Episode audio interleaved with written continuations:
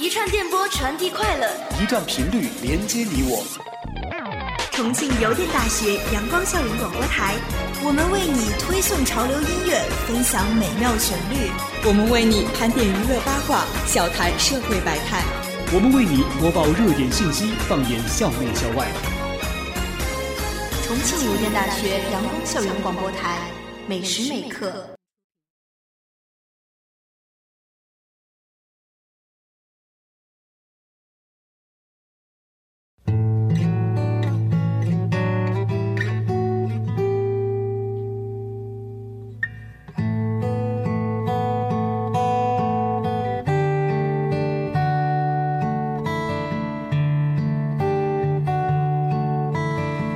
马上就要到圣诞节了，我觉得旅行是一个非常好的放松方式。世界上原来真的有很多很多多种人，他们用五花八门的方式生活着，他们拥有不一样的价值观，让这个世界显得纷杂、复杂又有趣，让理解他们的人有共鸣，不理解他们的人有话题。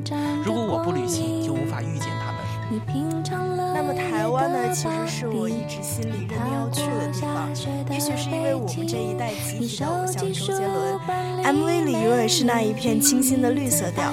也许是因为十几岁的年纪，反反复复听着 S.H.E 的歌，那时候还用的录音机播放磁带，听他们唱着 “Good night 东京是否还在飘雨？台北好天气，我好想念你。河滨公园，我们肩并肩，草鲜艳。还有小时候追的台剧《恶作剧之吻》《流星花园》《天国的嫁衣》。好的，今天就让我们一起来聊一聊台湾的故事。大家好，我是肖同学。大家好，我是主播小九九。那么说到台湾呢，真的就是令我们印象深刻的东西有很多，包括我们开篇提到的，哎，周杰伦呐，S.H.E 啊，还有我们看的台湾偶像剧。对，它就是我们好像九零后、八零后的一代人的记忆。那说到这个台湾偶像剧，你有什么就是特别喜欢、特别中意或者小时候一直看的吗？哎，我觉得有一部，它应该是现在的霸道总裁和那种穷家灰姑娘的源头，像《流星花园》，就是 F 四。然后当时说什么？有一句话特别经典，他是这么说：说如果道歉有用的话，还要警察干？还要警察干什么？就是特别一种大男子和那种帅哥的少爷少爷感油然而生。所以我们后来就有了一起来看《流星雨》。对对对，然后那个池塘主也出来了。对对。我记得我小时候看《流星花园》的时候，哎，真的特别搞笑。那个时候也是我挺小的时候，我记得当时，呃，花泽类跟他说，就是如果想流泪的话，就倒立吧。对对对。那个时候我爸爸骂了我，我真的是在家里倒立的。所以台湾偶像剧真的特别影响我，而且我小的时候，我不知道肖同学是怎么样，反正我小的时候其实一直是看台湾偶像剧长大的。哎，我小时候看过一个那个，看过罗志祥和杨丞琳演的一个叫。海派甜心哦，海派甜心，对，你真的跟我有年龄差了。我小时候看的真的都是《流星花园》啊，《海豚湾恋人》呐，张韶涵演的。哎，对，张韶涵演的，她《恶作剧之吻》嘛，第一部嘛，那个时候。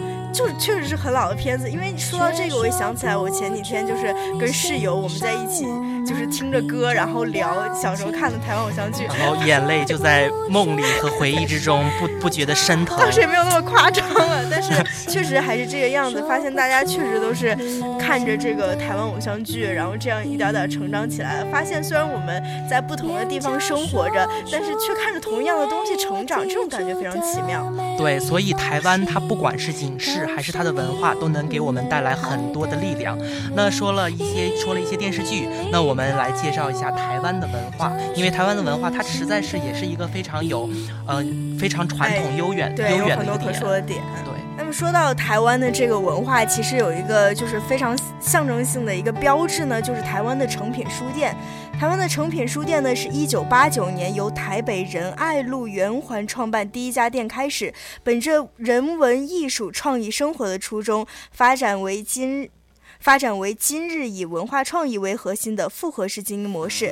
创始之初呢，诚品书店就以品牌为核心，营运范畴已逐步扩展至营运范畴已逐步扩展至画廊、出版、展演活动、艺文空间和课程、文创商品以及捷运站、医院、学校等各类型特殊通路之经营。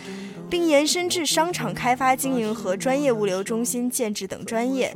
成品是城市人的集体创作，连锁而不复制的经营模式，尊重各地文化特质，透过人空间活动的积累。通呃，透过人空间活动的互动积累，发展出不同的场所精神和经营内容，塑造了城市中不同角落、不同内涵的文化氛围。对，其实台湾呢，它有一定它的文化底蕴，这和它的那种书籍是分不开关系的，因为它好像不像咱们大陆的新华书店那么苛求于那种嗯。只能是现买现付的形式，它好像可以在里面，比如说你泡一杯咖啡，然后喝一杯茶，然后就读一天一夜都没有问题。哎，对，呃，而且而且就是。就像成品书店，嗯，它就是想要做到的那个样子的，因为它是人文艺术关怀的，它就是希望，嗯，你可以选一个比较悠闲的下午，然后来到成品书店，点上一杯咖啡，选一本你爱的书，不管你买还是不买，但你都可以坐在那里就品尝着咖啡，然后。其实说到台湾的书籍呢，台湾的作家也是非常优秀的，像龙应台、像林清炫，这些都是对于我们很多心灵上的慰藉。我记得当时我上大学的时候，我妈就特别喜欢在微信里面转载一些龙应台的话，就是类似于那个看着孩子一步一步的走远的背影，我深知不用不什么不用等不用送，就是这样，特别。特别心灵鸡汤的句子。你妈妈还是不错的，像我妈妈前两天给我发的都是什么，嗯，最美女孩什么被骗全过程，全国都震惊了。我真的点都没有点开来看，我说我不够漂亮，还是不用了。所以，所以说明台湾的有一些书籍还是比较能够给给大家得到一种共鸣的，哎，对，带来就是心灵上的一些慰藉。这也跟台湾就是整个给人的感觉很像吧，因为它很温暖，有一种小城市的感觉。嗯，所有东西大家生活的也都特别的轻松有秩序，所以给你的整个感觉都很舒服。对，其实这种感觉呢，就是也让我们，就像诚品书屋的老板吴清友说的：“心念在能力之上，生命在事业之上。”希望借由多年经营文创与美学的经验，把成品。把诚品书屋打造成一个文化的心灵港口，不仅是阅读的场域，更是一个传达温度和故事的地方。所以这让我也想到一句话，就是“我有故事，你有酒吗？”就是这种台湾的这种文化积淀，也确实让我们很多在嗯我们自己的自自身修养之中也得到一种提升。哎，对，尤其是在嗯你感觉比较孤独或者感觉比较。自己总是一个人的时候，有这些东西的陪伴，会让你觉得就是莫大的宽慰。就是可以想一下谁的背影不用等，就是 比较这类的话，总比听那种被骗全过程要舒服多了。好，那说了那么多的。台湾的文化，那我们现在也给大家介绍一下。如果大家在圣诞节或者寒假、暑假去台湾，也有非常多的好玩的地方。其实呢，一说到台湾的景点，我就会被台湾的原来的一首歌被洗脑了，就是阿里山的姑娘。阿里山的姑娘美如画，就想看美如画的姑娘，就去阿里山。其实说到阿里山呢。许多人呢去阿里山呢，就包括你啊，都是为了寻找歌词里那美如水的姑娘。不过真正到了阿里山的山脚下，或许会让人忘记寻找美丽的姑娘，因为你会被那俊逸的阿里山所折服。阿里山呢以五旗著称，即登山铁路、森、云海、日出及晚霞。日出、云海、铁路、森林与晚霞，它们不但是台湾最具代表性的风景，其声名更是远播海内外。日除此之外呢，阿里山的樱花也非常出名。可能比我们重游的樱花还要出名。来这里登山赏樱花的人也络绎不绝。其实呢，我们小学还学过一篇课文《日月潭》。这篇课文好像从小就把我们从一个绮丽的梦境带入了我们一个新的时代。这也是给我们从一个童年时代看到一个台湾的一个 一个引路人。日月潭面积不大，它主要景点都在湖边，环湖大约有三十多公里，其中有一个小坡段有环湖公路，需要离开湖边绕山而行。湖边的步道路径各异，但都很秀丽。东晋的日月潭。人很稀少，夏季会多些，但绝不会出现旅游旺季杭州西湖那种乌泱乌泱的情况。相对来说，日月潭是台湾的一个名片。那么说到我比较向往的地方，我个人还是非常喜欢垦丁这个地方的，因为垦丁被呃称为了最适合度假的台湾圣地。肯定呢是一个全台湾公认的享受生活、放松身心的好地方。肯定意味着碧海蓝天白云，意味着婆娑的森。意味着婆娑的椰林、清脆的山岗，你可以吹着咸咸的海风，吃着海鲜，玩浮潜。晚上在夜市上买点吃的东西，沿着沙滩散散步。这里的气候呢，总是四季如春的。夏季虽然阳光强烈，但因为有清凉的海风拂面，所以并不觉得炎热。冬季呢，有强烈的东北季风，俗称落山风过境，净化了空气。冬季的平均温度也有二十到二十五度，还是非常舒适的。哎，这个地方感觉非常。美，感觉跟人间仙境一样。你看，晚上吃烧烤，白天又可以吹着海风，真是多么令人向往的生活。而且它的温度也特别正好，你看它冬季的温度也只有二十到二十五度，所以就比我们现在还要高个十来度的感觉。对，而且又在海边，还有海风吹拂着，肯定如春风般荡漾。晚上他说可以去夜市上买点吃的东西，台湾的夜市也好出名啊。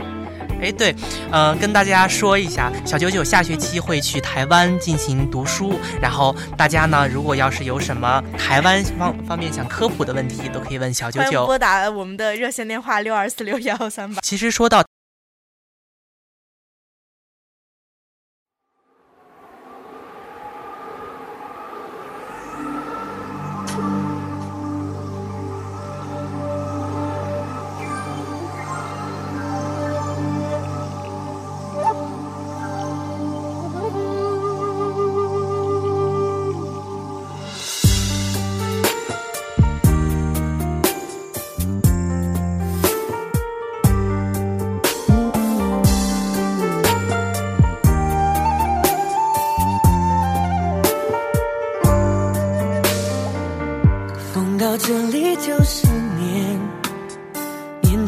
刻的思念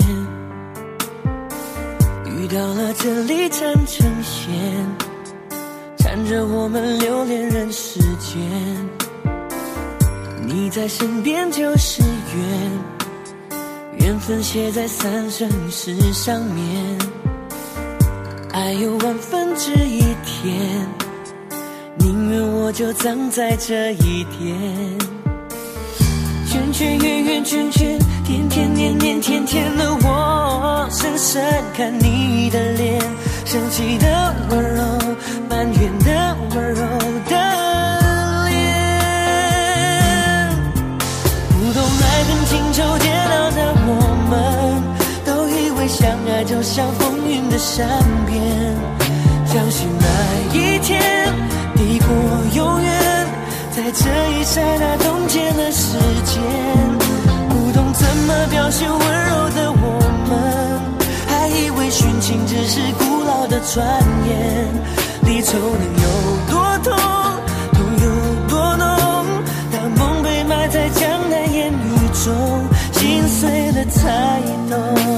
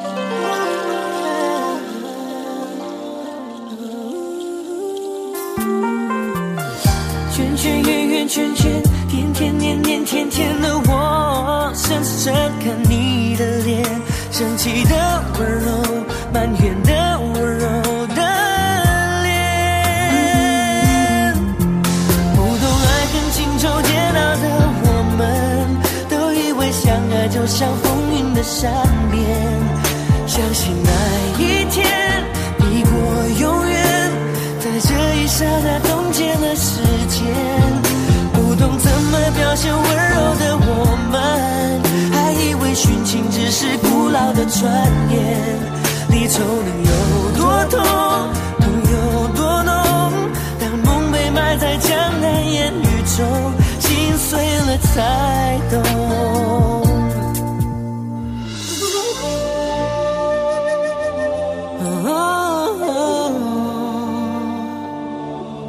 相信那一天抵过永远。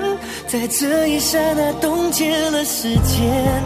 不懂怎么表现温柔的我们，还以为殉情只是古老的传言。离愁能有多痛，当梦被埋在江南烟雨中，心碎了才懂。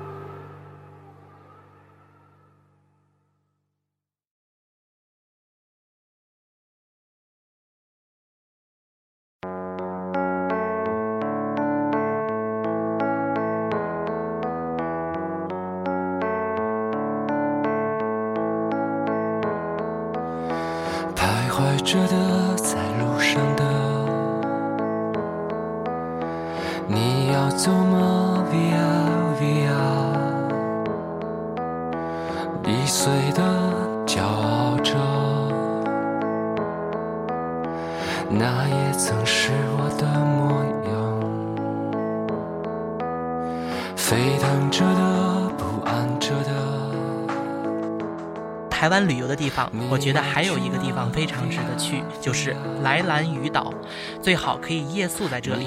兰屿地处热带，终年高温，这里原来是雅美族人的聚居地，这里四周是碧波白浪，娇雨椰风，又因为民风淳朴，与世无争，在岛上犹如身处世外桃源。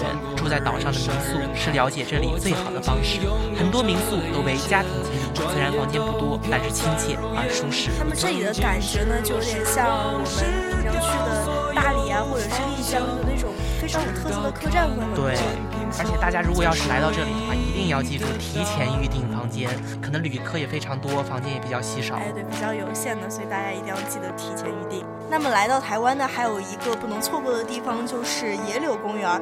野柳公园是台湾乃至全球闻名的地质公园。基隆市西北方约十五公里呢，就来到了野柳地质公园。这是一处浮出海面的夹角，受海浪侵蚀、岩石风化等作用，形成了各种各样奇特岩石景观。海边一块巨石，黑黑高高盘起的头发、鼻子、嘴，黄黄细细的脖子，远远看去酷似如一尊高贵的女王头像。这是野柳公园的镇园之宝。对，如果大家想与女王进行一次近距离的接触，欢迎大家去野柳公园看一看。好，到了冬天，很多同学呢肯定会比较想泡温泉，而台湾它应该是乃至全世界有名的温泉度假区。台湾的温泉即使和日本相比也毫不逊色，除了知本温泉，还有其他大大小小的温泉度假区。然而，东台湾最具知名度的温泉区还要莫属东线的知本温泉。知本知本温泉水温分得很细，三十度、四十度、四十五度，能感受到温泉的原汁原汤。知本温泉水属于酸性碳酸林，属于碱性碳酸泉，无色无嗅，又分为内温泉和外温泉，以知本温泉桥为界。其中内温泉旅馆、饭店及度假山庄云集，最近又增设许多 SPA 水疗馆。温泉周围山明水秀，成为很多年轻人度蜜月的首选之地。说到泡温泉，可能大家第一个会想到的是日本的日本温泉，这个非常有名。不过呢，离我们非常近的台湾也是可以做到的。对，毫不逊色。泡完温泉呢，也可以再去体验一下大自然的鬼斧神工，去到我们的泰鲁阁。泰鲁阁吸引人的首先是它的险峻，沿着峭壁开凿出的一条道路，把我们引进幽深的峡谷。一边是万丈高山，一边呢则是千尺沟壑。泰鲁阁公园的高山及峡谷久负盛名，如果没到泰鲁阁，那可是一大憾事了。尤其是中部横贯公路泰鲁阁至天祥一带的密集不齐，两岸全是大理石岩层。当你走进峡谷，看着两边高高耸立的岩石，会深深感觉到一种强烈的视觉感官。对，所以在高高的峡谷，你也可以带上你的非常亲密的爱人，上演一出泰坦尼克号式的浪漫。这么说的，好像你有亲密的爱人一样。并没有，只是一种臆想、向往吧。那说了那么多，其实台湾呢还有一个它因为一部电影而大热。这个地方就是恒春，这里的气候四季如春，所以叫恒春半岛。现在正在渐渐成为越来越多来台游客的首站。这一切都源于海角七号。每天早晨，生活在老城的恒春人都会在一幢白色二层米南式砖老宅兜售纪念品、零食和海角七号的电影海报。一天的收入和台北的高级白领相差无几，这全拜这部电影。海角七号横扫台湾票房，刷新了许多台湾电影的记录。当地人相互聊天，不是说你是否看过海角七号，而是你看过几遍。所以，因为一部电影，也使这个地方变成了一个炙手可热的一个旅游点。所以，如果就是看过这个电影，而且对这个地方还非常迷恋的，真的是可以去当地切身的去感受一下的。对，其实说到，因为这个地方就是因为一部电影变成大热的。其实台湾呢还有非常多的电影值得我们带来一些视觉上和精神上的一些享受。嗯，哎，小九九，你看过哪些台湾的电影？要说到台湾的电影嘛，就是非常勾动少女心的那种，就像是那些年我们一起追过的女孩。其实说到这部电影呢，对于我来的感，对于我来说的感受好像没有那么多神话，因为它好像是台湾的电影，所以它所表现的一些情感和我们大陆的一些青春好像并不是那么共通。不知道小九九是怎么觉得？是因为你没有追过女孩吗？就是，所以情感生活一直比较空虚，然后。内心也比较寂寞，所以也没有太多的共通点。但是你心喜欢的女孩也是什么样的？她是属于学霸型的，所以也不是特别喜欢那种。学习太好让你对压压力压力太大了。但是我觉得柯腾这个形象来追小男一是不用反差嘛，因为他是坏男孩。对，就是坏男孩加那种清纯女孩的标配形式，然后再加上一些周围周围人的一些可能会出现的帅哥呀、美女呀这样子的一些标配，然后就诞生了这部电影。还是比较典型的嘛，这个其实也是一个套路。但是我看起来还是很感动的呀？还好，我当时就记得这个电影比较真实，因为他当时在课堂上，包括他有一些现实化的呈现。他看着那个英语老师，然后脑海之中就开始春风荡漾，就是我觉得也是一个比较好玩的一个。所以呢，其实对你更有共鸣的是上课的那些人，传授知识的那些人。对，其实我看这应该属于台湾比较小清新的电影，就是嗯，我也是比较遗憾，我在高中时代可能没有这样的记忆。但是我相信，不管谁在看这部电影的时候，都会想起一个曾经走过在自己的生活中的人。尤其是他最后一个镜头在婚礼的那一刻，然后很多观众就眼泪情不自禁的就往下落。虽然就是带着笑容，但多么希望那个吻也是真实的，就是也是一个令人心酸又真实又浪漫的故事。生活也是在教会我们在无数的无奈之中继续前行。青春没有失败，那些年的追忆，如今想来是时间。人生一生都无法治愈的痛。即使到了耄耋之年，依旧如此。难以忘却的青春，无法割舍的校园爱恋，过着年轻荷尔蒙、好好学习的清纯女学生。身为网络写手的九把刀，借电影打造时光机，完成了他写的青春、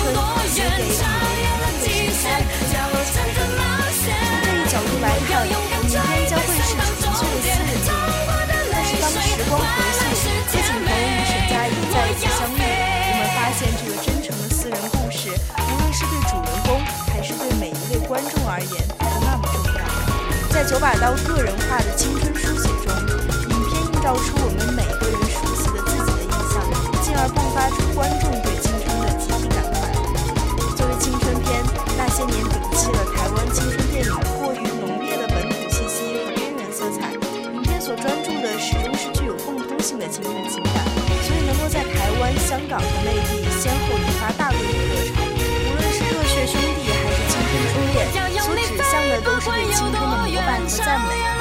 青春朦胧的爱恋、感伤和困惑，单纯而直接的点进其中，没有刀光相向的残酷，有的是小清新的激情温柔的心态，像有的是家乡的般。对，不知道为什么被小九九小被小九九这么一说，我们的节目高度突然被瞬间提升了。其实说到台湾电影呢，不光有这样的小清新电影，也有一些黑道的电影。就是好像就像我们看香港电影《古惑仔》一样，就是它有不同的维度表现不同青春的角色，这也是就是香港的这个视听语言能够带给我们不同的魅力。像有一部电影，我觉得就非常经典，就是台湾的《猛甲》。那个电影真的赵又廷特别穿粉儿，我觉得。对他这个电影，好像当时也在金马奖上获得了很多奖项。当时的当时有三个男演员，主要是赵又廷、阮经天、凤小岳。小九九，你觉得你作为一个女性，就是你现在评价这个这个电影里面三位男主角，你觉得谁表现最好？我还是觉得赵又廷最好，因为我觉得他最帅。这个电影呢，它表现的就是一个黑帮，就是一种校园到黑帮的一个种过渡。其实，呃，这也是一种人的青春。就是小舅，你发现没有？就是台湾电影，它是不光有这种好好学习、天天向上的这种清新电影，也有一种校园里的义气、校园里的霸气。这种电影用不同的维度表现。对，就像我们小时候看台湾偶像剧，还有终极一班、终极一家那一些的，也是有点带校园暴力啊、打斗啊那一类的感觉。所以呢，在网上也有很多人评价说，这部电影。让我们看到了不一样的台湾风情，剧情桥段编织得很完整。没想到阮经天可以这么血腥爷们儿，比他演的那些偶像剧时看得更顺眼千倍。就是一看到男女感情戏的时候，还是有一些出戏，但是这出赤裸裸的也不能否认，这是一部非常经典的电影。那从我们这个电影。那从我们的台湾电影回来，其实今天我们前面也讲到了台湾非常好玩的景点，还有一直存在在我们记忆当中的那些偶像剧，真的这些东西在我们的心里就全部构成了这种台湾的形象。所以还是希望大家百闻不如一见吧，有机会的话一定要去台湾看一看，去验证一下你心里的那些东西是不是你想的那个样子。对，其实台湾啊不在于距离，它可以让我们感受到自己的渺小和我们自己灵魂的高度，它可以让我们感受到历史的一种沉淀，也可以让我们去慢慢的在台湾找到自己心灵的方向，因为我们还有世界，还有远方。好了，今天节目就到这里，我是肖同学，我是主播小九九，我们下期再见。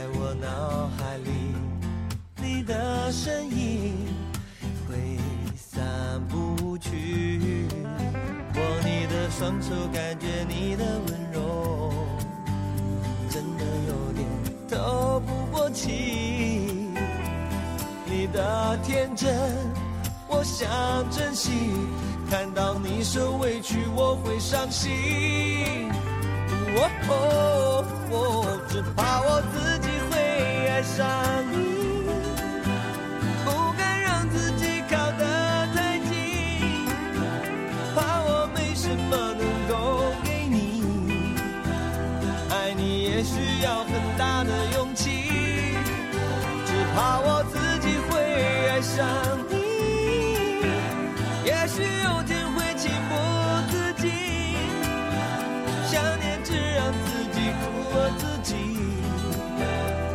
让你是我情非得已。